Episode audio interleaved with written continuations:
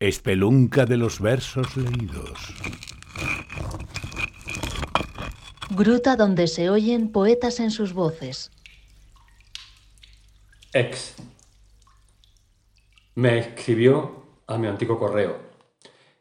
Estaba en la bandeja de entrada, entre miles de mensajes de publicidad. No decía mucho, solo que se acordaba de mí, que había intentado llamarme pero que mi número ya no existía que me habían contado la red por casualidad, que estaba mejor que nunca. Contesté al correo enseguida, esa misma noche. Le dije que me gustaría retomar el contacto. Fue el último correo suyo que recibí. Ex. En realidad sí que contestó. Me dijo que sí, por supuesto, pero que vivía fuera de España, Intercambiamos nuestros teléfonos y durante un mes mantuvimos contacto casi a diario. Él estaba al tanto de mis novedades. Mi cuenta de Twitter subía mis vídeos y él abría cada uno de los hilos con aplausos, besos y toda clase de iconos cariñosos. Una noche recibí una llamada por videoconferencia. Sería a las once de la noche. Yo estaba ya con el pijama puesto.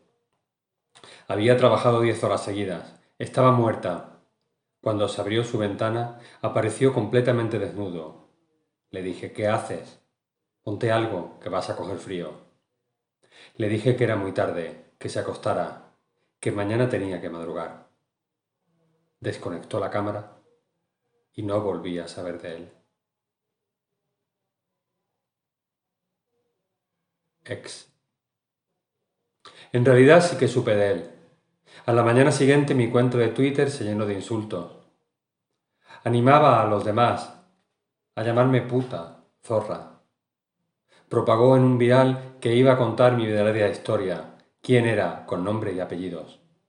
Que iba a colgar fotos privadas, las del verano que pasamos juntos en Peñíscola. Creó un hashtag, Peníscola 2010, con fotos en bikini, jugando al billar, en la piscina. Dijo que tenía muchas más que las ponía a la venta. Me escribió un correo con la lista de las fotos, el precio de venta al público y un descuento del 10% si me hacía con todas ellas antes del sábado. A partir del lunes valdrán el doble. Aquella tarde fui al estudio y me hice dos escenas. En la primera acabé llorando, de la segunda ni me acuerdo. Llegué a mi casa y me tomé un orfidal y dos copas de vino. Me quedé dormida en el sofá. Soñé con mi padre cuando era joven. Conducía el Renault de mi abuelo por el camino de la higuera. A su lado estaba mi hermano, todavía con vida.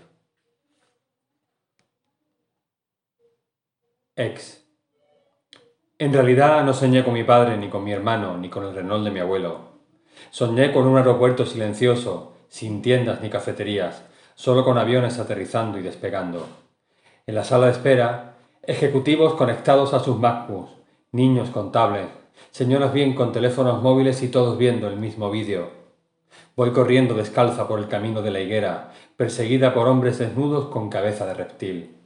Entonces aparece un coche, es el coche de mi madre, le hago señas con mi mano y corro hacia él. Dentro estaré a salvo, pero cuando estoy a punto de alcanzarlo, los hombres caen sobre mí. Desperté empapada en sudor. Me dolían los brazos, las piernas. Trabajosamente alcancé el lavabo. Levanté la vista hacia el espejo, pero no era yo. Era alguien que se parecía mucho, que tenía la misma cara y el mismo pelo, pero no era yo.